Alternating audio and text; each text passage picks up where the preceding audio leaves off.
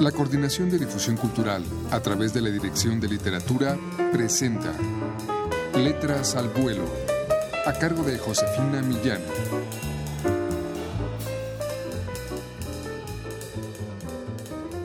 Muy buenas tardes amigos. José Pascual Buxó, el autor del libro de ensayos que hoy les vamos a ofrecer, que se titula Construcción y sentido de la realidad simbólica, nació en Gerona, España. Es autor de libros de poemas y ensayos como este sobre Cervantes. Para Don Quijote, las fantásticas hazañas de los caballeros andantes están revestidas de valor y verdad, son un código vivo de justicia, valentía y honor. Escuchemos un fragmento de este ensayo que se titula En defensa de los libros de caballerías.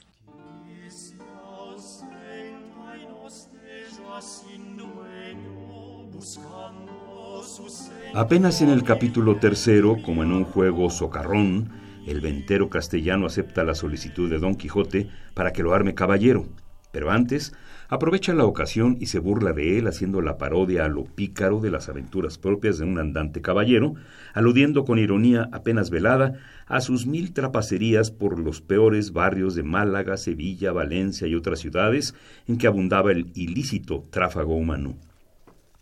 En el curso de la novela, la persona innominada del ventero va perfilándose más y más, y de ese su primer acercamiento burlesco a las historias caballerescas, acabamos viéndolo como un entusiasta admirador del género, como se apuntó más arriba.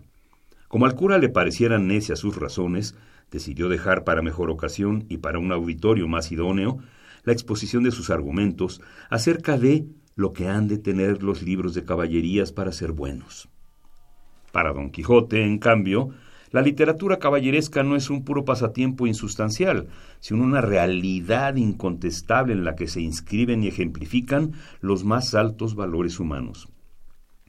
Duda al principio el solitario hidalgo cuál haya de ser el camino más a propósito para la recuperación activa de aquellos ideales justicieros, si proseguir en la escritura de tal género de obras, o si de plano encarnar en edad tan detestable como es esta que ahora vivimos, la acción salutífera de aquellos antiguos paladines.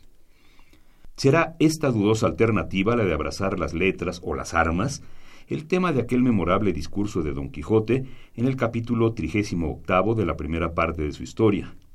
En este, prueba con no pocas razones que si el ejercicio de las letras humanas, y en particular del derecho, tiene el noble, aunque no siempre alcanzado fin, de asegurar la justicia distributiva, es superior a él el ejercicio de las armas, que tienen como objeto la paz, que es el bien mayor que los hombres pueden desear en esta vida.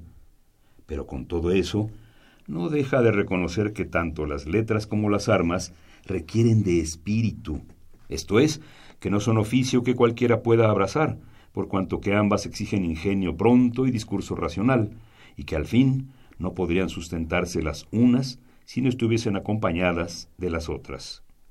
Y esa es justamente la entidad de Don Quijote, en quien andan mezcladas, para asombro de todos, la varia erudición, el juicio ponderado y la delirante fantasía.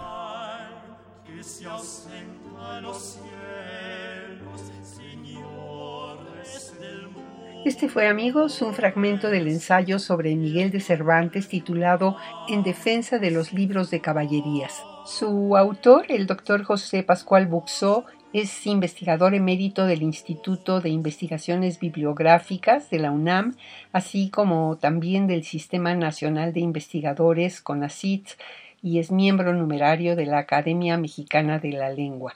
Pueden ustedes adquirir este libro Construcción y sentido de la realidad simbólica con ensayos de Cervantes, Rulfo y García Márquez en todas las librerías universitarias o llamando al 56 22 6202. Muchas gracias por su atención. Gracias a Juan Estaca en la lectura. Yo me despido. Soy Josefina Millán.